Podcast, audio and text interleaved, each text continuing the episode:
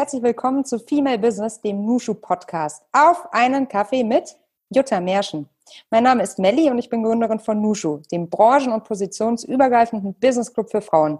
Im Nushu Podcast interviewe ich unsere Member und inspirierende Persönlichkeiten aus Wirtschaft, Politik und Medien. Ich freue mich sehr, heute eine weitere Episode des Nushu Podcasts mit dir zu teilen. Mein heutiger Gast ist Jutta Märschen. Die heutige Episode haben wir digital aufgenommen, deshalb entschuldigt bitte, falls die Qualität nicht ganz so perfekt ist. Jutta hat eine ganz klassische Karriere hingelegt und ist nach ihrem BWL-Abschluss bei McKinsey eingestiegen. Dort war sie dann zehn Jahre lang als Management Consultant und danach als Product- und Portfolio Managerin tätig.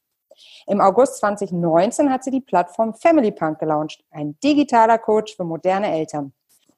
Ich spreche mit Jutta über ihre Karriere, die Herausforderungen der Gründung ihrer Plattform Family Punk und wie die Family Work Balance funktionieren kann. Wenn dir das Gespräch gefallen oder dich inspiriert hat, dann freue ich mich sehr, wenn du diesen Podcast abonnierst und den Link mit all deinen Freundinnen und Freunden auf Social Media teilst, damit noch mehr Menschen uns zuhören können. Vielen Dank dir für deine Unterstützung und das Zuhören. Das ist der Nusche Podcast. Mein Name ist Melli und hier ist unser Gast, Jutta Märschen. Hi Jutta. Hallo Melli. Na, ja, ich sehe jetzt nicht so viel. Wie trinkst du denn deinen Kaffee, Jutta? Ich trinke meinen Kaffee mit Milch, ohne Zucker. Ja. Äh, die einzige Ausnahme ist, wenn es nur ein kleiner Espresso ist, dann muss ein bisschen Süße rein, um diesen bitteren Geschmack ein wenig zu kompensieren. Oh, das kenne ich. Wenn man abends beim Italiener ist und sich mal einen gönnt, dann äh, knall ich da auch richtig viel Zucker rein. Mache ich normalerweise auch nicht, aber so viel Espresso trinke ich auch gar nicht. Und wie viel Kaffee trinkst du? Ich trinke äh, maximal zwei pro Tag. Also ich trinke meistens einen so am Vormittag, äh, am besten nach dem Frühstück und einen nach dem Mittagessen. Und dann bin ich relativ strikt. In der jetzigen Zeit äh, gehen wir ja eh nicht mehr so viel äh, aus Essen. Das heißt, auch der Espresso nach dem Abendessen, den ich mir dann schon gönne, wenn wir aus Essen sind, der fällt ja gerade auch weg. Das heißt, meine Dosis sind zwei. Allerdings zwei doppelte. Zwei doppelte, na gut. Sehr schön. Jutta, wie sah dein heutiger Tag bisher aus? Hast du denn grundsätzlich einen Alltag? Bist du so mit dem Kaffee genauso diszipliniert oder mit deinem Alltag genauso diszipliniert wie mit dem ähm, Kaffee? Das ist eine gute Frage und natürlich ist äh, Alltag ähm, und auch heute ist ein ganz anderer Tag, als wenn du mir die gleiche Frage vor einem Monat gestellt hättest. Mhm. Ähm, ich habe bedingt durch die Situation aktuell, ehrlich gesagt, mehr Struktur in meinem Alltag, als ich das vielleicht vorher hatte. Mein, mein Tag beginnt zurzeit um kurz vor fünf. Ui. Und um kurz nach fünf sitze ich mit meiner Tasse Tee am Schreibtisch und mache die ersten zwei Stunden Deep Work und versuche mir was wegzuschaffen, bevor das Haus aufwacht und äh, vor allem die Kinderchen aufstehen. Und dann ist der restliche Tag ziemlich klar vorgegeben mit drei Schichten, vormittags, nachmittags, abends.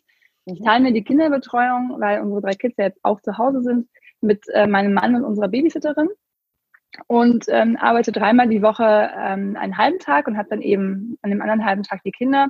Und zweimal die Woche habe ich einen ganzen Arbeitstag, voller Luxus. Mhm. Und ich versuche ehrlich gesagt abends jetzt gar nicht mehr so wahnsinnig viel zu machen, weil eben um 4.55 Uhr der Wecker klingelt und ich etwas früher als normalerweise ins Bett äh, gehe. Wenn ich also an, am Schreibtisch sitze, ist mein Tag momentan wahnsinnig viel durch operative Arbeit geprägt. Ich habe ja noch kein großes Team, an das ich viel abgeben kann. Und deshalb heißt es gerade jetzt in dieser sehr besonderen Zeit vor allem machen, machen, machen. Mhm. Wir haben äh, letzte Woche unseren täglichen Newsletter gelauncht, den Daily Carantini. Äh, der fokussiert sich anders als alle anderen Newsletter aktuell auf die Eltern und nicht so sehr auf die Kinderbeschäftigung. Und das war, wenn ich ehrlich bin, ein ganz schöner Kraftakt, ähm, der sich aber lohnt, weil ich bekomme super schönes Feedback äh, von den Eltern, aber dieser Newsletter will halt gemacht werden. Das ist eine geile Idee. Und ich habe dir noch, gut, ich bin auch kein Älter, vielleicht habe ich ihn deshalb noch nicht bekommen. Ich bekomme ja sonst deine Newsletter und lese sie immer total gerne.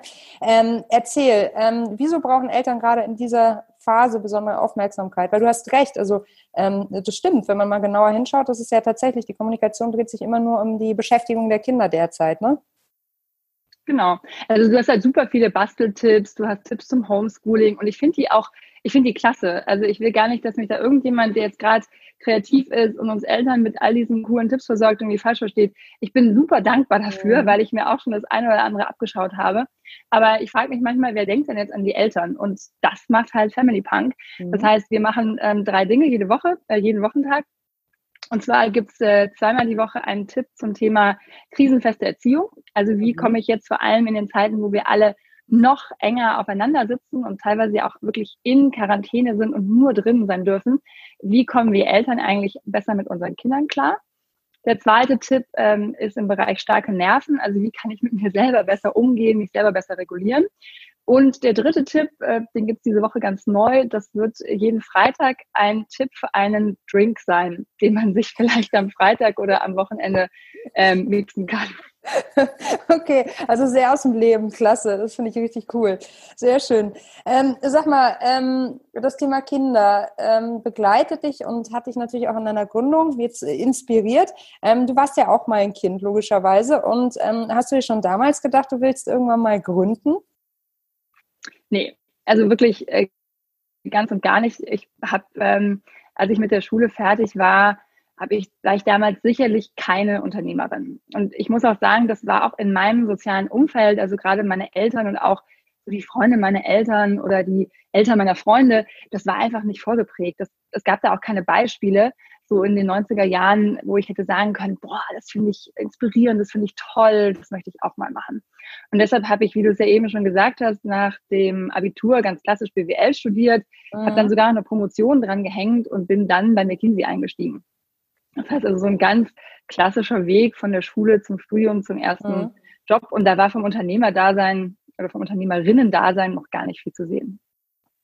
Wie kam es denn dann dazu? Also ich meine, wenn man zehn Jahre bei McKinsey ist, ähm, dann ist man da ja etabliert. Du hast ja auch verantwortungsvolle Rollen ausgefüllt. Ähm, und ich habe dich ja vor ungefähr zwei Jahren kennengelernt. Auf der, wir wollten uns eigentlich auf der Hörcareer treffen, das hat dann nicht geklappt und dann haben wir uns getroffen ähm, in Schwabing auf dem Kaffee und haben da geschnackt. Und ähm, da warst du ja schon voll on fire mit Gründen und Loslegen und warst gerade schon in der Phase, da hattest du McKinsey gerade, glaube ich, ganz frisch verlassen, meine ich mich zu erinnern, berichtige mich gerne, falls es nicht so war. Ähm, was war der ausschlaggebende Punkt? Also ich meine, man wacht ja, oder bist du in der Früh aufgewacht und hast gesagt, heute ist mein Tag, um zu gründen? Nee, ganz und gar nicht. Also bei mir war das ein wirklich lang, langer Prozess. Also ich habe ähm, in der Tat über zehn Jahre bei McKinsey, davon sechs Jahre habe ich Management Consulting gemacht und war sechs Jahre im Technologiemanagement und habe intern für McKinsey ein größeres Softwareportfolio geleitet und entwickelt und immer wieder neue Sachen eingeführt. Und ich hatte aber wirklich in der gesamten Zeit meiner Berufstätigkeit habe ich so drei Dimensionen gehabt, die mir immer so ein Leitstern waren. Also zum einen die Leidenschaft für das, was ich mache und die Sinnhaftigkeit dessen, was ich mache. Also bin ich irgendwie erfüllt. Das zweite, mein Wachstum, also was lerne ich hier gerade, wo muss ich mich irgendwie entwickeln, ja, wo sind auch meine, ja, wo muss ich mal raus aus meiner Komfortzone. Und das dritte ist so das Setup, also wo räumlich arbeite ich denn? Wie viel verdiene ich denn? Was sind denn so die Erwartungen an die, an die Arbeitszeit? Wie hoch ist auch die Flexibilität, die man mir eingesteht? Das war mal so die dritte Komponente. Mhm. Und ich habe diese drei Dimensionen immer wieder angeschaut und habe immer wieder festgestellt, ja, die sind jetzt nicht alle im Maximum erfüllt, aber das war gar nicht der Punkt, sondern die haben mir einfach viel Klarheit gegeben, wo ich gerade super gut unterwegs bin und wo ich vielleicht auch gerade ein paar Kompromisse mache und habe mich immer wieder so ein bisschen gezwungen, darüber nachzudenken, ob das okay ist. Und als ich dann nach der zweiten Elternzeit, so Mitte 2017, wieder zurückgekommen bin zu McKinsey, zu meiner Rolle, habe ich dann festgestellt, so in den ersten Wochen und Monaten, dass ich meine Dimensionen Leidenschaft und Wachstum einfach nicht mehr auf die Kette kriege. Und klar habe ich dann erstmal intern geschaut, kann ich was verändern, gibt es vielleicht noch intern andere Jobs, weil wie du schon sagst, man ist ja nach zwölf Jahren, ist man ja auch ganz gut im Sattel, man hat eine Reputation, die Leute wissen, was man kann, man selber weiß das auch ganz gut, man ist Expertin in einem gewissen Gebiet. Das wäre jetzt irgendwie vielleicht der naheliegendste Weg gewesen, was zu verändern. Aber irgendwie hat sich da nichts, äh, nichts aufgetan. Und dann habe ich parallel zum Job habe ich eine Ausbildung gemacht zum User Experience Professional. Und im Rahmen dieser Tätigkeit hat mich so eine Geschäftsidee gepackt und hat mich nicht mehr losgelassen. Und das war so das erste Mal, dass ich dachte, wow, ich habe hier eine Idee. Ich kann jetzt nicht einfach so weitermachen. Also ich kann jetzt nicht einfach sagen, ja, ich habe die Idee und in 20 Jahren blicke ich zurück und sage, ja, damals hatte ich die Idee, aber ach, ich bin dann doch bei McKinsey geblieben. Sondern ich dachte, nee, jetzt muss ich irgendwas tun. Und ich bin dann so jemand, äh, ich bin so ein ganz oder gar nicht Typ. Ich habe dann zwar versucht, das nebenbei zu entwickeln und habe aber festgestellt, das ist für mich persönlich nichts und habe dann konsequenterweise Mitte 2018 gekündigt und bin dann Anfang 2019 auch wirklich rausgegangen. Diese Idee, die ich damals hatte, hat sich natürlich zerschlagen und noch so ein paar andere. Und es hat dann so ein bisschen gedauert, aber im Sommer 2019 war dann Family Punk da und, und präsent. Und da wusste ich auf einmal, ja, das ist es, das ist das Richtige, das passt zu mir und das löst auch ein Problem, das ich bei mir selber und auch bei anderen sehe. Ich habe Gänsehaut am ganzen Körper, weil ich glaube so, ich weiß nicht, ich glaube unter Gründerin kennt man das mit diesem dieses Thema, man hat eine Idee und die lässt einen nicht mehr los. Und es kann sogar sein, dass man die Idee wieder verwirft, aber die bringt so viel ins Rollen im, im Oberstübchen und in, in, in, der Wahrnehmung und wie man anderen Menschen begegnet. Ähm, das klingt bei dir ganz genauso. Bei mir war es auch so. Also das ist irgendwie ein ganz krasser Moment, ne? Deshalb kriege ich da Gänsehaut, weil mich ja. das äh, total packt, weil, weil ich weiß, dass es so ein, also aus meiner Perspektive ist es einfach life-changing sozusagen, ne? Wenn man einmal diese Idee hat. Ja, ich glaube, es ist schwer, ist es schwer, danach wieder zurückzugehen. Also wenn man so einmal sich bewusst gemacht hat, ich will jetzt hier was machen, ich will auch irgendwie das entscheiden, ja, und dann zu sagen, na, ich gehe jetzt zurück in letzten Endes bei McKinsey schon auch Konzernstrukturen, das, das passte einfach nicht mehr. Das war so innerlich nicht mehr kongruent. Und ich glaube, gerade wenn diese innerliche Kongruenz nicht mehr gegeben ist, dann ist es echt schwer, weil dann ist man auch nicht mehr mit dem vollen Herzen und auch nicht mehr mit ganz klarem Kopf äh, bei der Sache. Zumindest war das in meinem Fall so. Voll. Ich habe noch mal eine Rückfrage zu den Dimensionen. Du hattest gesagt Passion bzw. Purpose als erste, dann mhm. Wachstum und Setup als dritte Dimension. Sind das ja. Dimensionen, ähm, die du für dich selbst entwickelt hast, ähm, weil dir diese drei Bereiche einfach sehr, sehr wichtig sind? Oder hast du die irgendwie äh, als gegeben betrachtet? Nee, ich habe die irgendwie für mich selbst so definiert. Mhm. Also kann mir vorstellen, dass jede so ein bisschen andere Dimensionen hat oder jeder. Und vielleicht ist da zum Beispiel auch eine Dimension ähm, Freizeit oder Hobby total wichtig. Also wenn man jetzt zum Beispiel äh, Leistungssportler war äh, in seiner Jugendzeit und dann aber in einen Beruf eintritt und das vielleicht nicht mehr in dem gleichen Ausmaß macht, dass aber zum Beispiel eine Dimension, kann ich meinen Sport machen, total wichtig ist. Das war bei mir eben nicht so und für mich passten irgendwie so diese drei einfach ganz gut auf mhm. das, was ich so was ich so brauchte. Mhm. Und ich habe, also vielleicht gibt es dazu auch irgendwo ein Framework, was ich noch, noch mhm. nicht gesehen habe. Aber ich habe das wirklich so 2006 oder 2007 waren mir die auf einmal so klar. Ähm, und ich habe das immer so als meinen mein Leitstern irgendwie mhm. betrachtet. Ja, das ist voll der gute innere Kompass, wenn man sich dann auch immer regelmäßig sozusagen hinterfragt und schaut, wo hakt es gerade, ne? Und dann eben nachschärfen ja. kann. Voll gut. Hm? Ähm, Jetzt aber mal zu Family Punk, deinem Baby. Ähm, das äh, nicht mehr wegzudenken ist aus deinem Leben und aus unserer aller Leben vielleicht auch irgendwann nicht mehr. Ich hoffe sehr und du arbeitest ja auch ähm, sehr intensiv und voller Power daran. Erzähl doch mal ganz kurz, was ist Family Punk? Genau, also Family Punk ist Deutschlands erster digitaler Coach für Eltern für alle Themen rund um Kindererziehung, Familienalltag und Elternsein. Das heißt konkret, wir bauen eine App die Eltern digitale Inhalte und Kurse anbietet, die sich total einfach in den Alltag integrieren lassen. Und wenn Eltern sagen, naja, ich möchte jetzt doch mal lieber mit jemandem über mein Thema sprechen, dann bieten wir kurzfristig Unterstützung durch einen unserer Elterncoaches via Telefon oder Video an. Das ist Family Punk, wenn die Vision wirklich erfüllt ist. Momentan sind wir halt noch am Anfang, aber das wird Family Punk. Geil. Und sag mal, was sind denn so die klassischen Fragen von Eltern? Was meinst du, was wird am meisten nachgefragt werden? Sind es tatsächlich die Säuglingseltern, die sagen, mein Baby trinkt nicht, was soll ich tun? Oder setzt man später an? Also wir haben uns auf die Zielgruppe Eltern mit Kindern äh, ab einem Alter von einem Jahr jetzt erstmal fokussiert, also eins bis vier Jahren oder fünf Jahren, um genau zu sein. Und das liegt daran, dass im ersten Lebensjahr ist zwar auf der einen Seite spüren viele Eltern total viel Einsamkeit, weil sie ja jetzt von ganz vielen sozialen Prozessen, die sie kennen, wie mit Freunden ausgehen, arbeiten gehen, sind sie auf einmal so ein bisschen abgeschnitten und müssen sich neue Netzwerke ähm, suchen. Dafür gibt es ja mittlerweile auch ziemlich viele coole Apps, äh, ob es jetzt irgendwie Community oder Barrio ist, die also Eltern, die in, in einem gleichen Lebensabschnitt sind, also Kind gerade geboren, die ersten Spaziergänge stehen an, wie man sich da verbinden kann. Gleichzeitig hat man aber auch noch relativ viel Unterstützung. Also man ist ja permanent beim Kinderarzt im ersten Jahr, weil andauernd irgendeine U-Untersuchung ansteht, die Kinder geimpft werden müssen. Die meisten Kinderärzte sagen aber bitte impfen nicht äh, bei der U. Also man hat da schon noch relativ viel Ansprache. Dann hat man eine Hebamme und zusätzlich gibt es auch ein paar Apps, äh, gerade so für das erste Lebensjahr. Also viele Schwangerschafts-Apps gehen noch so in das erste Lebensjahr mit rein, weil das ja auch viel mit den Körperfunktionen dieser kleinen Wesen zu tun hat. Also mhm. Trinken Sie, essen Sie, mhm. scheiden Sie das Ganze wieder mhm. aus, schlafen Sie, ja, nein, vielleicht. Ähm, das sind so Themen, die klar kann man, kann man da unterschiedliche Perspektiven, unterschiedliche Herangehensweisen entwickeln. Ähm, meiner Erfahrung nach wurde es herausfordernder und auch spannender, als die Kinder ein Jahr, anderthalb Jahre waren. Und da flacht aber das Angebot total ab, weil die ganzen Apps, die hören halt irgendwie mit dem ersten Geburtstag auf. Die U-Untersuchungen, die werden zeitlich viel mehr verzögert. Es gibt auch keine Hebamme mehr. Und wenn man dann irgendwie sagt, so jetzt brauche ich aber irgendwie mal einen Rat, wie ich so mit diesem Wesen, das jetzt so in meinem Leben ist und irgendwie ja tageweise ganz wunderbar ist, wie ich mit dem umgehe, wenn es mal irgendwie ein bisschen kritischer wird, dann hat man zwar eine riesige Vielfalt, aber man weiß eigentlich gar nicht, wo man hingucken soll. Also wenn du bei einem Buchhandel guckst, in einer Buchhandlung guckst, wie viele Ratgeber es gibt, das schwirrt dir der Kopf. Mhm. Und gleichzeitig ist auf einmal auch der Kinderarzt, der bisher so dein kompetenter Ansprechpartner bei allen Sachen war, sagt dir, ja, also Erziehung ist jetzt so nicht mein Thema und empfiehlt dir dann irgendwelche äh, Ratgeber, die entweder zu dir passen oder nicht. Und deshalb haben wir gesagt, wir wollen eigentlich da, wo es dann bei dieser Klippe irgendwie so runtergeht, also das Kind entwickelt sich, ähm, kommt in ganz neue Phasen rein und gleichzeitig bricht die Unterstützung ab.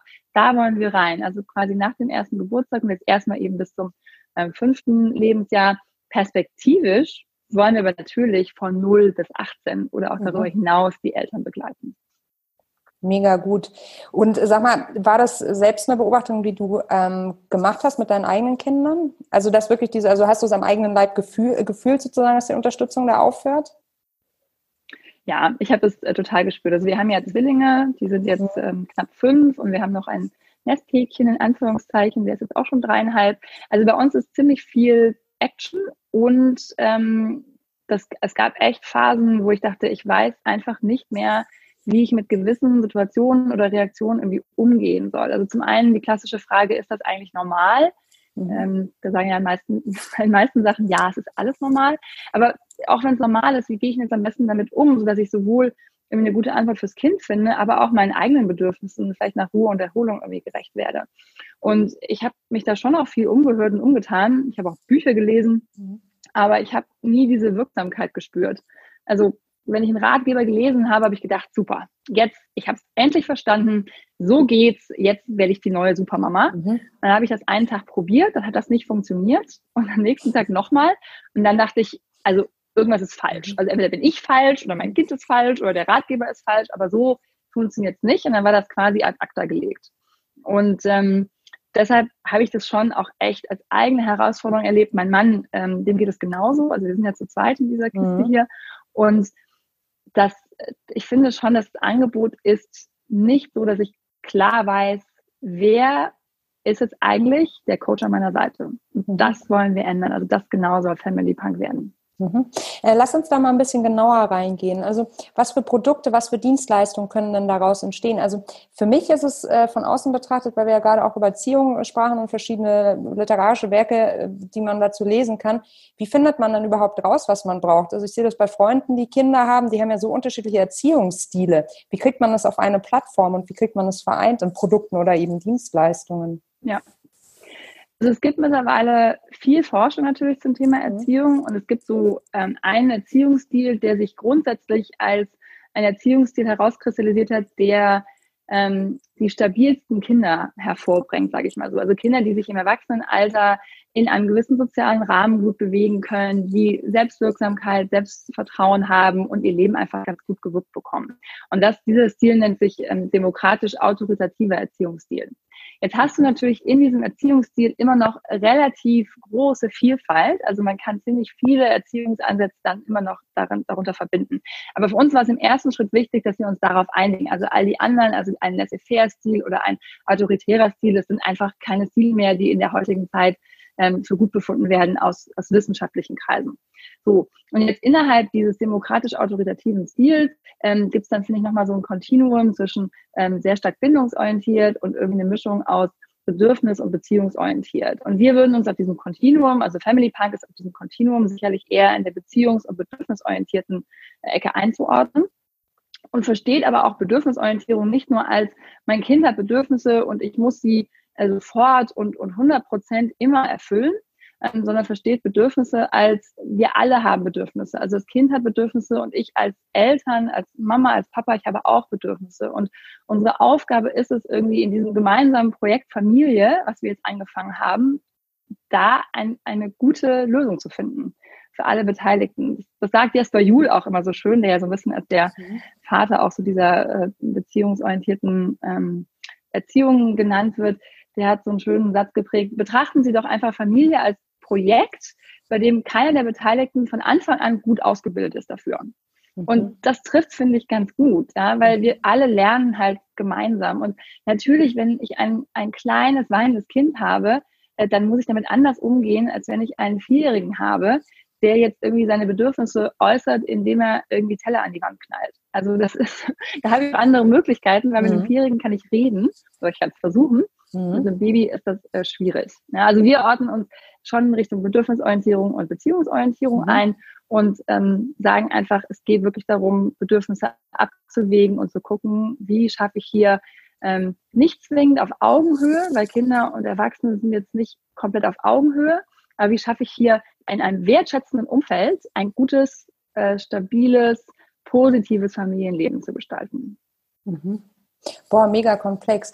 Gut, und jetzt übersetzt sozusagen in Dienstleistung. Wenn ich jetzt angenommen, ich habe jetzt ein schreiendes Kind zu Hause. Der ist jetzt, äh, das Mädel, der Junge ist vielleicht eineinhalb, zwei Jahre alt. Also wir sind jetzt außerhalb der Region, wo ich den Kinderarzt äh, kontaktieren kann und sagen, oh Gott, vielleicht liegt es daran, dass er das oder das nicht verträgt. Also wir haben eine physiologische Komponente, schließen wir erstmal aus. Ähm, Gehe ich dann in die App und äh, poste meine Frage und kriege Antworten aus dem Netzwerk oder ist es tatsächlich so, dass man sich Tutorials anschauen kann und darüber was lernt? Oder ist es eine Mischung aus beiden? Hm. Also wir haben ein, ein, also ganz zwei Säulen werden wir in der App haben. Das eine sind digitale Inhalte, also das heißt ähm, Text, Audios und Videos. Das ist das eine. Und das zweite ist eben der Zugang zu wirklichen Menschen, also zu unseren Elterncoaches. Wenn ich jetzt mal auf die, die erste Säule eingehe, mhm. ähm, da werden wir ähm, über die Zeit, also sicherlich nicht von Anfang an, aber über die Zeit werden wir einfach die gesamten Themenkomplexe, die sich so in der Entwicklung eines Kindes und auch so in der ja, Erziehung zwischen dem, ähm, zwischen äh, dem ersten Geburtstag und dem ähm, fünften Lebensjahr so ergeben, die werden wir thematisch aufbereiten. Also üblicherweise wird das ja so unter Trotzphase irgendwie benannt, auch wenn der Begriff vielleicht ein bisschen ungünstig ist. Aber ähm, im Grunde, wie gehe ich mit einem Verhalten um von einem, von einem Kind, das sich nicht regulieren kann? Mhm. Noch nicht. Ja? Mhm. Wie mache ich das? Und das, was es geben wird, es wird einfach eine Suchfunktion geben, wo ich äh, nach dem Thema, was mich jetzt gerade am meisten irgendwie beschäftigt, äh, suchen kann. Also wenn das jetzt irgendwie Trotz ist, werden wir das natürlich irgendwie aufgreifen und werden wir dann als Eltern verschiedene thematische Angebote machen. Mhm. Das sind allerdings alles Inhalte, die von Experten entwickelt sind. Also wir arbeiten mit Familientherapeuten, mit Elterncoaches zusammen, mit Erziehungsberatern zusammen. Wir gehen nicht unbedingt auf diesen Community-Ansatz, mhm. weil zum einen gibt es den ja schon und mhm. zum zweiten wollen wir ein Produkt ähm, auf den Markt bringen, dem die Eltern vertrauen können, weil sie wissen, dass das äh, Menschen sind, die sich ähm, wissenschaftlich oder im Studium, in der Ausbildung mit den Themen beschäftigt haben. Das heißt, du wirst dann Angebote bekommen von, hey, lies doch irgendwie mal zwei wirklich ganz kurze, knackige Strategien, die du jetzt anwenden kannst, bis hin zu, ah, okay, hier ist ein größeres Thema, also gerade zum Beispiel das Thema, wie schaffe ich es weniger zu schreien in der Beziehung mit meinem Kind? Oder wie mhm. schaffe ich es, Konflikte zu lösen, ohne zu schreien? Mhm. Das sind schon, das sind schon größere Brocken. Und für diese größeren Brocken entwickeln, entwickeln wir eher sowas wie digitale Kurse. Das kann man sich eher so vorstellen wie so ein Headspace-Kurs. Ähm, mhm. Basiswissen. Das ist ein zehnteiliger Kurs, den ich bei Headspace machen kann. Und ähnlich ist es dann bei uns auch, wo ich sage, so komme ich irgendwie ähm, in eine Konfliktlösung, ohne dabei laut zu werden. Und das ist dann zum Beispiel einer unserer digitalen Kurse. Mhm. Wenn ich jetzt aber sage, okay, ich habe jetzt drei, vier Sachen ausprobiert und irgendwie, ich komme ich komme einfach nicht klar. Also wir haben jeden Tag beim, beim Abendessen haben wir irgendwie ein Riesendrama. Mein Kind will nicht essen, das Essen fliegt überall durch die Gegend. Ähm, ich bin vollkommen verzweifelt, weil ich mir echt so Mühe gegeben habe und ich will das jetzt besprechen. Dann wird es bei uns so sein, dass man äh, relativ schnell, kurzfristig, einen Termin bei einem unserer Elterncoaches buchen kann und mit dem 45 Minuten, eine Stunde das Thema besprechen kann und sich da zum einen Reflexion, also sich reflektieren kann ähm, und zum zweiten aber auch nochmal Input abholen kann, was könnte ich denn noch probieren oder vielleicht gibt es auch Dinge, die ich noch gar nicht betrachtet habe, mhm. die hier auch zu der, zu der, also die auch Ursache dieses Problems sein könnten. Mhm. Und was, was wichtig sein wird für uns, ist, dass wir es schaffen, innerhalb von im Idealfall 24 Stunden, spätestens 48 Stunden, diesen Kontakt zu dem Coach herzustellen. Weil mhm. oft ist es so, das Thema ist jetzt da, es brennt jetzt, es ist jetzt echt äh, Pain, mhm. schmerzvoll. Äh, aber drei Wochen später ist das Thema schon durch. Und wenn ich dann so mhm. lange warten muss auf einen Termin, dann ist das einfach nicht mehr, nicht mehr so wirksam, wie wenn ich relativ in der Krise noch mit jemand sprechen könnte. Mhm, total nachvollziehbar. Magst du zwei, drei Sätze zum Businessmodell verlieren, Jutta? Wie ist das geplant? Gerne. Genau, also das Businessmodell ist ein, ein klassisches ähm, Abo-Modell für die Inhalte. Also wir werden es so machen, dass wir natürlich ein, eine gute Auswahl an Themen kostenlos anbieten. Zum einen, weil wir eine gewisse Verantwortung gegenüber allen Eltern haben, ähm, ob sie sich jetzt unser Abo leisten essen können oder nicht. Ähm, und zum Zweiten aber auch, weil wir glauben, dass wir Vertrauen dadurch aufbauen können, dass wir auch sagen, dass wir uns ein bisschen in die Karten gucken lassen. Also was haben wir denn da für Inhalte? Was ist denn unsere Philosophie? Also es wird einen gewissen Freemium-Bereich geben, aber zum Beispiel die Kurse oder auch weiterführende Inhalte, die werden in einem Abo-Modell verfügbar sein, mhm. was ich abschließen kann. Die Coachings selber sind dann nochmal getrennt. Also die zahlt man im Normalfall, denke ich mal, über einen individuellen, also ich zahle ein Coaching. Mhm. Ähm, und das wird dann direkt eben verrechnet. Mhm. Wenn man sagt, boah, das tut mir so gut, ich möchte das eigentlich häufiger haben oder ich möchte eigentlich jemanden haben, der permanent für mich zur Verfügung steht, dann werden wir auch da gewisse Coaching-Abo-Modelle anbieten, so wie das ja viele Coaches auch im Offline-Bereich haben, dass sie dann gewisse Stundenpakete anbieten. Und so werden wir das auch machen. Mhm. Super spannend, Jutta, wirklich. Ähm, wenn wir jetzt das Thema so ein bisschen äh, größer betrachten und jetzt mal so auf eine Makroebene gehen, ähm, du bist ja ganz nah dran. Was ist denn deiner Meinung nach derzeit die größte Herausforderung, mit der sich Eltern konfrontiert sehen, wenn sie Family, äh, wenn sie Family machen wollen? Das haben sie ja dann schon, wenn sie Karriere weiterhin machen wollen. Ähm, Dual Career wäre hier das Stichwort. Ähm, davon gibt es ja wenige ähm, wo Mann und Frau gleichberechtigt sozusagen ähm, Karriere weiterhin machen und keiner einen Karrierekneck sozusagen ähm, in, also wegen der Familie in an, also einnimmt. Ähm, was, was sind die größten Herausforderungen aus deiner Sicht gerade? Ja, also ich glaube, man muss ein bisschen unterscheiden zwischen der Zeit, in der wir uns jetzt gerade befinden, ja. in dieser, in dieser extrem, ähm, dieser Extremphase wo wir irgendwie alles sein müssen. Also wir ja. müssen Mama und Papa sein, wir müssen irgendwie Lehrer und Lehrerin sein, Hausaufgabenbetreuer, Bastelexperte, Bewegungskünstler, äh, Entertainer, Chaos-Koordinator. Also wir haben so viele Aufgaben gerade. Das ist, glaube ich, für viele und auch für mich und für uns eine wahnsinnige Überforderung. Weil nicht umsonst gibt es ja in unserem normalen Alltag verschiedene Berufe. Also es gibt Lehrer und Lehrerinnen, es gibt mhm. Erzieher und Erzieherinnen, es gibt mhm. Bastelgruppen, Turngruppen, Musikgruppen und auf einmal fällt das alles weg und es fällt alles irgendwie auf uns Eltern. Mhm. Und ich glaube, da ist die, die größte Herausforderung, dass man sich nicht durch seine eigenen Ansprüche oder den Druck von außen irgendwie kirre machen lässt. Also das heißt, äh, ja, irgendwann kommt vielleicht der Eintritt in die erste Klasse dieses Jahr oder der Übertritt in die fünfte Klasse, das hier in Bayern ein Riesenthema, mhm. mhm. oder für Eltern mit, mit ähm, für Eltern mit größeren Kindern auch das Abitur. Ähm, aber das ist, es gibt nur so viel, was ich jetzt eben tun kann. Ich kann die Situation nicht ändern. Ich kann die Schule nicht alleine öffnen. Ja, und sich da diesen Druck zu nehmen, ich glaube, das ist ähm, immens wichtig, um dann nicht in so eine Überforderungsfalle zu tappen. Ähm, wenn ich das jetzt ein bisschen abstrahiere von der Situation, äh, wir haben im November 2019 eine Umfrage gemacht unter über 700 Eltern und die haben uns als ihre größten Herausforderungen genannt, Vereinbarkeit von Beruf und Familie, was du gerade ansprachst. Mhm. Das zweite Thema, die eigenen Ansprüche. Und das dritte Thema, die Partnerschaft leidet. Also das waren die drei größten Herausforderungen, die Eltern von Kindern im Alter von eins bis zehn Jahren uns genannt haben. Bei den Müttern kam noch hinzu als besondere Herausforderung zu viel Schimpfen und Schreien. Mhm. Die Väter hingegen fanden eher das Thema Hausaufgaben machen und Hausaufgabenbetreuung als ziemlich herausfordernd. So, jetzt, das ist ja mal ja. spannend. Du. Mhm. Was hast du da für Ideen zu? Genau, also wenn wir jetzt so ein bisschen ähm, fragen, so warum ist denn eigentlich das Thema Vereinbarkeit von Beruf und Familie irgendwie so ein, so ein Riesenthema? Ähm, ich glaube, das ist, ähm, das ist vielschichtig, weil es kommt halt momentan in der aktuellen so gesellschaftlichen Bewegung, in der wir uns befinden, es kommt einfach in wenigen Jahren, also meistens so zwischen Ende 20 und Ende 30, kommt halt so alles zusammen. Ja. Und das ist ja auch an anderer Stelle schon gesagt worden. Also wir sind im beruflichen Einstieg beziehungsweise Aufstieg. Wir äh, sind dabei, Familien zu gründen. Also Frauen bekommen ja im Durchschnitt ähm, aktuell in Deutschland so mit 29 das erste Kind. Ähm, dann kommt in einigen Fällen schon die erste Care-Arbeit für die eigenen Eltern oder Großeltern äh, dazu. Und ähm, dann, dann ist es ja auch so, dass die meisten von uns nicht mehr in einem ja, sprichwörtlichen Dorf leben, wo wir wahnsinnig viel Unterstützung haben. Also ich habe viele, viele Freunde, die nicht in der Nähe ihrer Eltern oder ihrer Schwiegereltern leben und bei uns ist das auch so. Das heißt, man muss sich den, die zusätzliche Unterstützung muss man sich einfach sehr gut organisieren. Und alleine das, das sage ich auch ganz oft, alleine die Organisation der Kinderbetreuung, wenn man sich für so ein Modell entscheidet, ist so ein eigener kleiner Minijob. Also da ist so viel Koordination und Abstimmung und Kommunikation, das ist eben auch nochmal eine zusätzliche Aufgabe. Und dazu kommt, finde ich, auch noch, warum das oft so herausfordernd ist, ist, dass ja diese Vereinbarkeit, die macht man ja nicht mit sich selber, sondern die Vereinbarkeit, das ist ja ein, ein Balanceakt oder auch so ein Verhandlungsakt mit dem Partner oder der Partnerin. Und wenn die Kinder also älter sind, ich würde jetzt mal sagen, zehn und aufwärts, wäre jetzt so meine Hypothese, ist das ja auch so, ein, so eine Kommunikationsgeschichte mit den Kindern. Und wir sind, glaube ich, en gros dafür auch nicht so wahnsinnig gut ausgebildet. Ja, also die eigenen Emotionen und Bedürfnisse zu erkennen, ist ja schon mal ein großer Schritt, den wir irgendwie leisten müssen. Also was will ich denn jetzt eigentlich und was, was passt mir hier jetzt eigentlich nicht?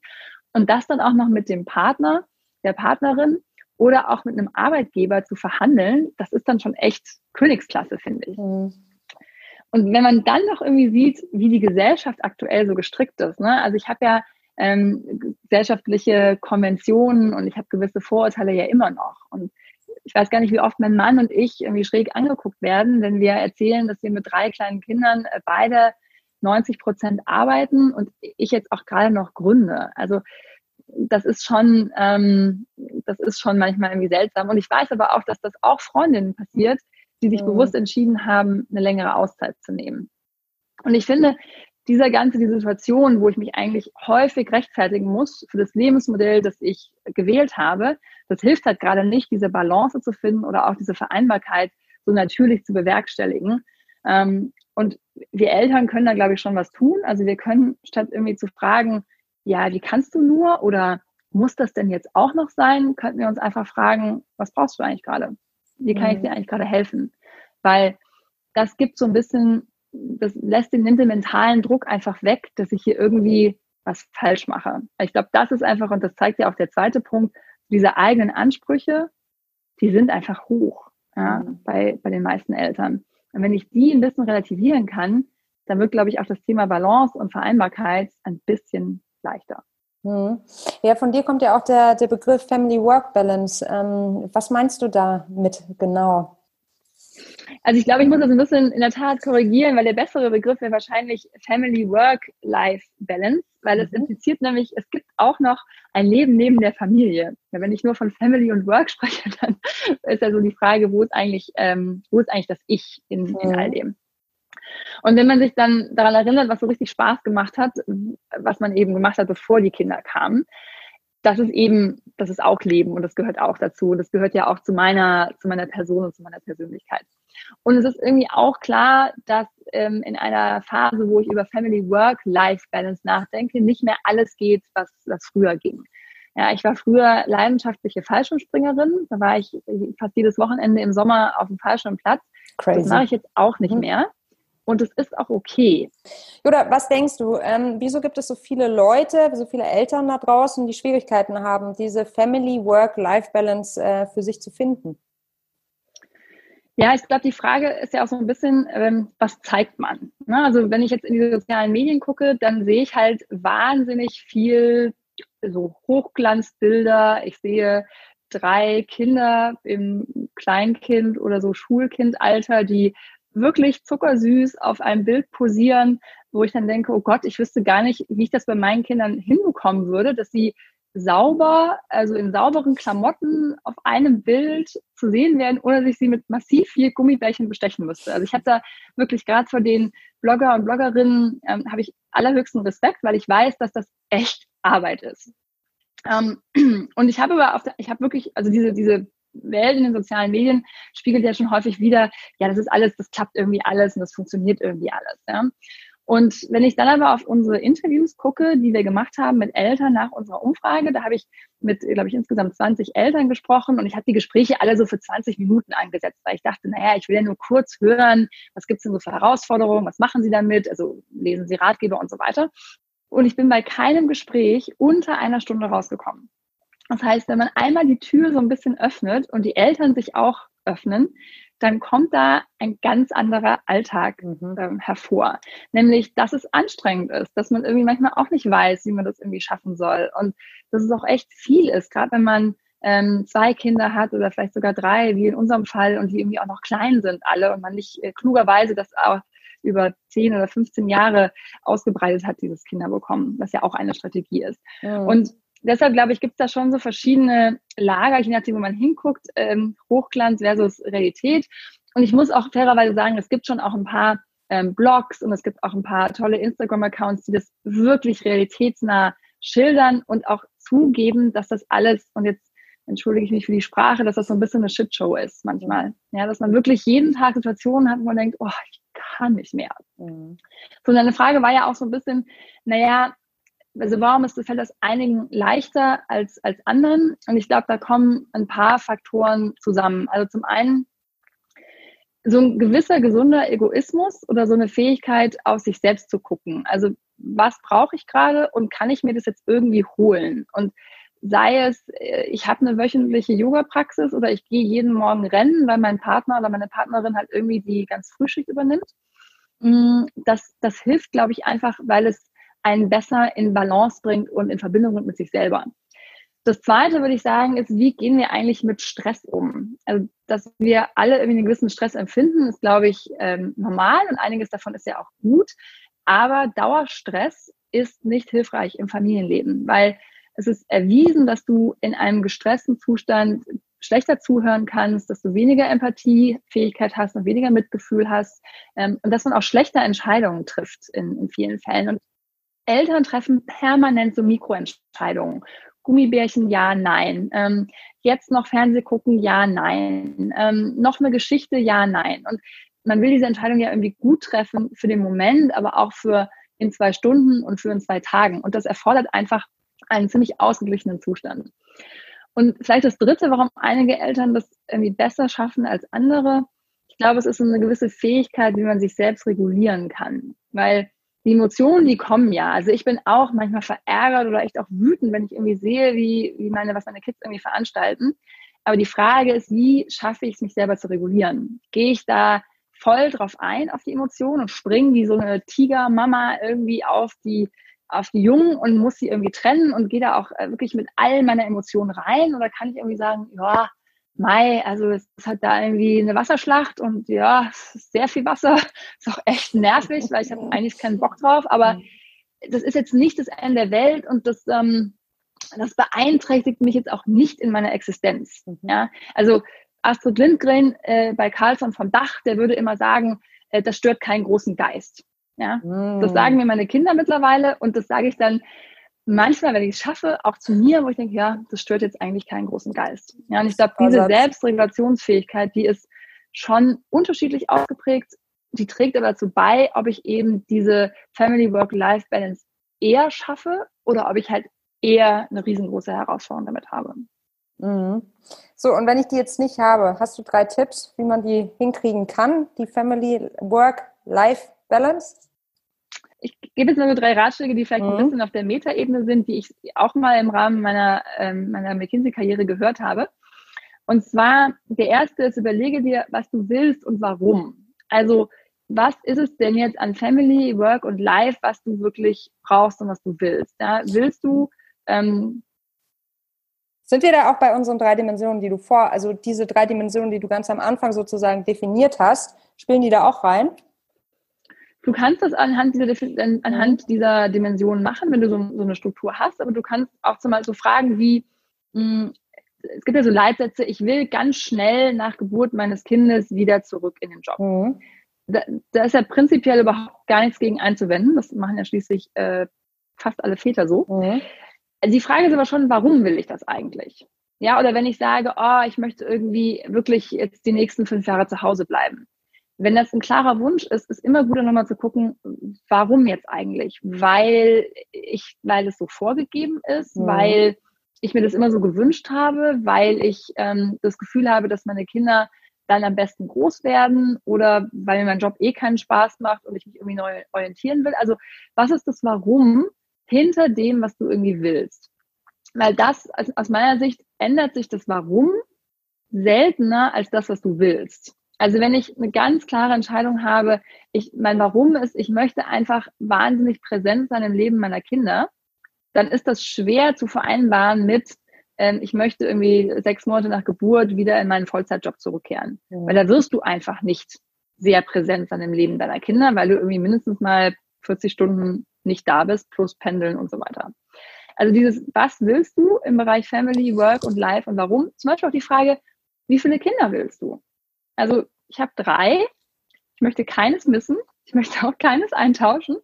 Und zugleich weiß ich, dass mein Leben anders wäre, wenn wir eins hätten.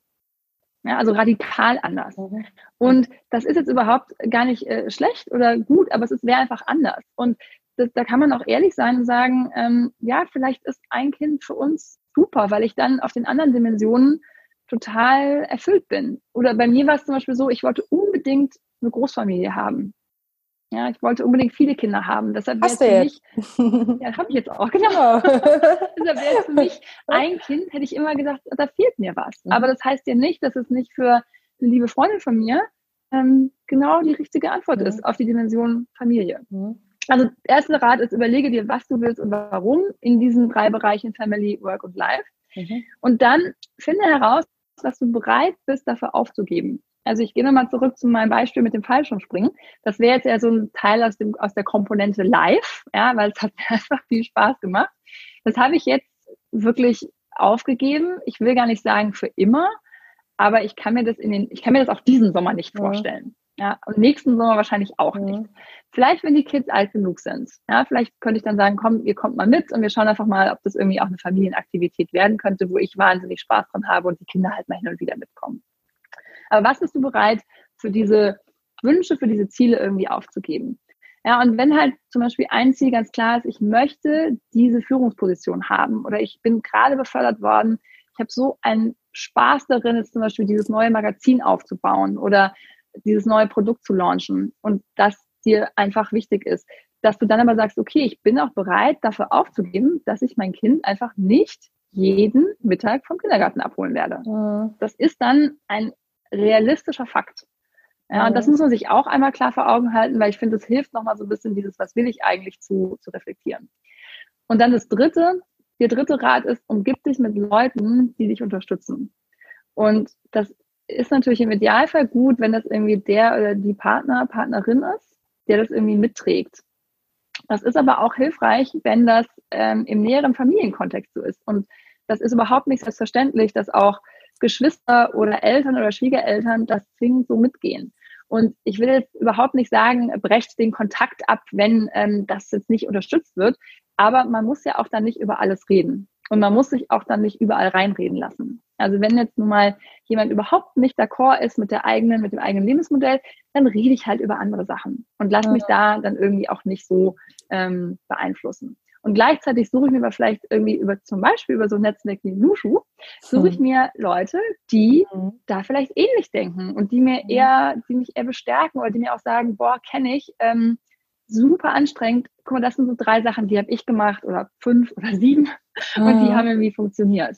Ja, und ich glaube, das auch dann bewusst zu wählen, mit wem umgebe ich mich hier eigentlich und bekomme ich irgendwie hier gerade positive Vibes oder werde ich einfach irgendwie nur hinterfragt und nur äh, bewertet und nur klein geredet, das hat man selber in der Hand. Und deshalb wird das so mein, mein dritter Rat. Und ich weiß, das sind jetzt alles so ein bisschen Dinge auf der Metaebene, das erfordert viel Reflexionsarbeit. Ähm, meine Erkenntnis ist nur, es gibt so selten irgendwie Quick Fixes bei diesen großen Themen. Also das, das erfordert einfach ein Hinsetzen und ein sich überlegen und Notizen machen und mit dem Partner ins Gespräch gehen oder mit der Partnerin ähm, das ist nicht so eine, komm, ich gebe dir jetzt irgendwie drei, drei schnelle Sachen und dann ist dein Leben besser. Das wäre, glaube ich, das wäre, glaube ich, Fokus, Fokus. Ja, das wäre völlig vermessen, aber trotzdem super gute ähm, und, glaube ich, auch sehr anwendbare Tipps. Und ich glaube, bei diesen ganzen Themen geht, geht es eigentlich um die Metaebene. Also wir haben ja jetzt auch viel über die eigene Verantwortung gesprochen, auch Entscheidungen zu treffen. Ne? Also eben nichts dem Zufall zu äh, überlassen, sondern wirklich zu sagen, ich möchte das so und dann auch begründen können, warum man das möchte. Und dann hat man natürlich auch eine andere man hat eine andere Rückendeckung, man ist stärker mit sich selbst und kann dann gegebenenfalls auch beim Arbeitgeber, hatten wir ja am Anfang auch kurz, ne, vielleicht Wünsche oder Forderungen äh, vorbringen. Wenn ich aber selbst nicht so genau weiß, was eigentlich mein Perfect Deal wäre, dann werde ich weiterhin im, im, im Trüben fischen, so, wenn ich dich richtig verstanden habe. Ne? Ja. Mhm. ja. Ähm, das bringt mich auch zu meiner vorletzten Frage, weil wir jetzt eben viel über Eigenverantwortung gesprochen haben. Was denkst du, ähm, dass die Politik bzw. auch Unternehmen ähm, ändern sollten, beziehungsweise haben sie genügend Maßnahmen am Start, um Balance und Elternsein heutzutage zu ermöglichen oder einfach zu machen? Ja, also klar müssten wir dafür erstmal zur Beantwortung erstmal nochmal genauso definieren, was ist jetzt eigentlich diese Balance und wir müssen ja. auch irgendwie so einen Zielzustand, was ist eigentlich eine gute Balance definieren. Ich, ich glaube, das geht so ein bisschen äh, zu weit. Ich glaube, das wäre nochmal ein Thema für ein, ähm, für ein ganz, ganz neues Gespräch. Ja, ja, total. Also meine persönliche Beobachtung vielleicht so ein bisschen ist, ähm, ich, ich finde, in Deutschland gibt es schon ganz schön viele Regularien, die wir haben und die sind ein guter Start. Was ich mir manchmal schon auch wünsche, ist so ein bisschen mehr Experimentierfreude und auch eine stärkere politische Besinnung auf Gleichbeteiligung. Mhm. Also ich bin ja ähm, ein wirklich großer Fan von Gleichbeteiligung. Ich spreche auch dieses Wort sehr bewusst aus und sage nicht Gleichberechtigung, mhm. weil wir haben seit, den, seit Ende der 70er Jahre haben wir Gleichberechtigung. Wir haben nur keine Gleichbeteiligung. Mhm. Und äh, Gleichbeteiligung heißt für mich gerade im Kontext so Eltern und Arbeiten heißt es halt wirklich ähm, das Elternsein und auch die beruflichen ähm, Wünsche und, und Ansprüche, die ich habe an mich selber, auf zwei Paar Schultern zu verteilen. Und ich glaube schon, dass Deutschland da schon noch, auch noch Aufholbedarf hat. Ich finde immer so ein Beispiel, das man auch an Zahlen ganz gut belegen kann, ein bisschen erhellen. Und zwar, wir haben ja mittlerweile irgendwie die, die Elternzeitregelung seit ein paar Jahren und 37 Prozent der Väter nehmen jetzt also Elternzeit. Schon mal nice. Ja? Das heißt aber auch 63 Prozent tun es nicht. Mhm. Nur mal so als Umkehrschluss. Mhm. Jetzt, wenn man diese 37 Prozent sich anschaut, dann nimmt äh, knapp drei Viertel von denen allerdings nur genau die zwei Monate ja. die sie nehmen müssen, damit das Paar zusammen 14 statt 12 Monate Elterngeld bekommt. Ja. Was dann nochmal unabhängig ist von der Elternzeit. So, ähm, das ist natürlich total politisch incentiviert. Weil wenn ich ein mhm. Gesetz so stricke, dass ähm, der oder die Partnerin, also ein Elternteil muss mindestens zwei Monate nehmen, damit das Paar zusammen 14 Monate bekommt, ja, dann wird halt genau das passieren, was wir jetzt auch in den Zahlen sehen. Ja, diese zwei mhm. Pflichtmonate, die werden dann irgendwie genommen und das auch noch nicht mal von der Mehrheit der, der Väter, sondern von, von wenigen. Und was halt hier passiert ist, ähm, das zementiert halt aus meiner Sicht den gesellschaftlichen Status quo, statt Eltern zu ermutigen, ihren eigenen Weg zu gehen. Und schlimmer noch vielleicht, es zwingt auch Unternehmen nicht zum Umdenken.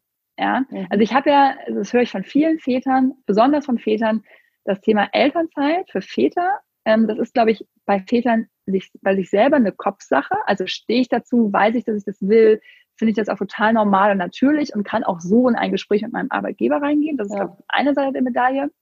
Die andere Seite der Medaille sind halt irgendwie Chefs, aber auch Chefinnen, die irgendwie sagen, ja, also dann dann weiß ich jetzt aber auch nicht, wie es weitergeht, ja. wenn sie zurückkommen. Und ähm, das mit der Beförderung, das, ach, das müssen wir uns aber sehr gut überlegen. Und hm, sie wollten ja auch mal ins Ausland. Also da sehe ich jetzt auch dann irgendwie andere Kandidaten. Ne, und das ist, glaube ich, ähm, das ist, glaube ich, Realität. Das zeigen ja auch immer wieder Studien und Umfragen, dass Väter das sehr anders empfinden. Ähm, aber sie dürfen sich nicht darauf ausruhen. Also es gibt schon auch Väter, die das sehr cool und sehr klar auch im, im eigenen Unternehmen verhandeln. Aber dieser Status, den halt der Gesetzgeber zum Beispiel mit diesen zwei Monaten zementiert hat, ähm, der ist aus meiner Sicht ist der so ein bisschen fragwürdig, ja, mhm. weil er uns einfach nicht hilft, ähm, Muster zu durchbrechen. Und das ist, finde ich, deshalb so tragisch, weil diese Muster ähm, in der langen Frist ja vor allem den Frauen in Anführungszeichen schaden. Weil wir haben dadurch, dass halt tendenziell eher Frauen lange Pausen machen, haben wir halt insgesamt ähm, weniger Erwerbsarbeit bei den Frauen. Wir haben dadurch insgesamt weniger Rente. Wir haben ein höheres Risiko für Altersarmut. da gibt es schon viele Faktoren, also auch welche Jobs wählen Frauen überhaupt. Aber die Tendenz ist eindeutig, ja. Mhm. Aber die Tendenz ist schon irgendwie ja. klar. Und, ähm, und das ist natürlich alles, funktioniert natürlich alles, wenn ein Paar bis ins hohe Alter zusammenbleibt und sich gegenseitig wunderbar unterstützt auf allen Dimensionen. Aber die Scheidungsrate in Deutschland ist, wie sie ist. Es gibt eine Wahrscheinlichkeit, dass das nicht so sein wird. Und dann leiden halt tendenziell die Frauen einfach mehr darunter, weil sie eben in der Erwerbstätigkeit dann oft so einen, einen ähm, Nachteil haben, da wieder aufzuholen. Und ich finde, das sollte man sich einfach nur bewusst machen, wenn man diese Entscheidungen trifft nach, ähm, wie lange bleibe ich zu Hause oder wie, wie verteilen wir das, wie viel Gleichbeteiligung haben wir in der Care-Arbeit, in der Kinderbeziehung, dass es da ein kurzfristiges Spiel gibt. Und das ist jetzt, die Kinder sind klein, ähm, das ist ja auch irgendwie cool, die, zum, die so beim, denen beim Großwerden zuzugucken. Aber es gibt eben auch ein, ein längerfristiges Spiel. Und das ist halt was ist denn, wenn wir irgendwie 60 sind oder 65 oder 70 sind? Mhm. Und da würde ich mir schon wünschen, dass die Politik da auch mal so ein bisschen diese längerfristige Perspektive einfach anders anreizt und anders regelt. Weil das zwingt nämlich sofort die Unternehmen zum Umdenken. Also das ist halt dann ein, ein, ein, von außen gegebener Umstand, ähm, der nicht mehr eben die Väter sozusagen so eine Bittstellerrolle bringt, sondern dann habe ich ja auf einmal eine gesetzliche Grundlage und sage, ja, ich muss leider auch sechs Monate nehmen und ähm, das ist ja eh das, was ich will. So. Mhm. Und ähm, ob jetzt sechs Monate der richtige Weg sind, das äh, muss man sich alles angucken, aber ich finde so dieser, dieser grundsätzliche Gedanke von, wenn wir wirklich mehr Gleichbeteiligung wollen, dann müssen wir halt auch bei den Familien anfangen. Weil dann, wenn ich irgendwie Gleichbeteiligung in den Familien habe, kann ich auch Gleichbeteiligung von Frauen in Entscheidungen in allen anderen Bereichen haben, nämlich in Gesellschaft, in Unternehmen, in Verbänden, äh, in der Wissenschaft, wo wir ja, wir kennen all die Zahlen, wo die ja. Frauenquoten immer noch, immer noch viel zu gering sind. Das bringt mich zu meiner letzten Frage. Jutta, bist du Feministin? Ich kann das heute ganz klar mit Ja beantworten. Vor ein paar Jahren hätte ich mit der Frage wahrscheinlich entweder nicht viel anfangen können oder hätte da irgendwie ein bisschen gezögert. Und das mhm. liegt, glaube ich, daran, dass ich in einem Elternhaus groß geworden bin, wo das überhaupt gar kein Thema war. Ich habe einen Bruder und meine Eltern haben uns immer total gleichwertig behandelt. Und es war auch vollkommen klar, dass wir genau das lernen können, was wir wollen und dass wir auch genau das erreichen können, ähm, was wir wollen. Und zwar unabhängig davon, äh, ob das mein Bruder jetzt äh, ein Mann ist und ich eine mhm. Frau. Also ich glaube, diese, diese Prägung vom Elternhaus, die war halt jahrelang total stark und hat auch mir so eine Sicherheit gegeben, dass ich, dass ich mir das gar nicht, dass mir die Frage gar nicht gestellt habe.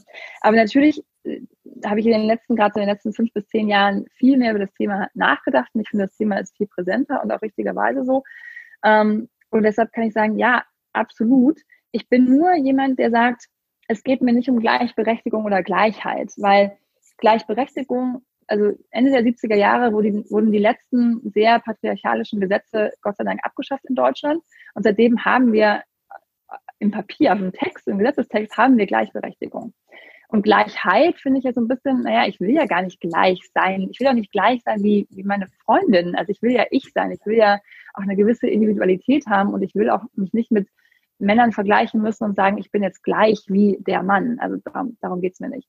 Und ich hatte das ja eben schon mal angesprochen, mir geht es einfach stark um diese Gleichbeteiligung. Also ich finde, Frauen und Männer sollen gleich an Entscheidungen beteiligt sein. Und vollkommen egal, ob das jetzt irgendwie die Entscheidung über ähm, Kindererziehung, Kinderbetreuung und der ganze Haushalt ist oder ob das irgendwie Entscheidungen in Unternehmen, in der Politik, in Verbänden, in der Wissenschaft oder im, im, in ehrenamtlichen Organisationen ist. Da gehören Frauen genauso hin. Das sagt ja auch ähm, Ruth Bader Ginsburg, eine meiner großen Ikoninnen, mhm. äh, die Richterin am amerikanischen Supreme Court, die irgendwie sagt, Frauen gehören überall dahin, wo Entscheidungen gefällt werden. Und das ist so ein bisschen mein, mein feministisches Mantra geworden. Also mir geht es darum, dass wir äh, da entscheiden. Und wenn man sich halt die Zahlen anguckt, dann muss ich schon sagen, ähm, ich will nicht sagen, kann einem schlecht werden, aber die, wir haben noch viel zu tun. So können wir es positiv sagen.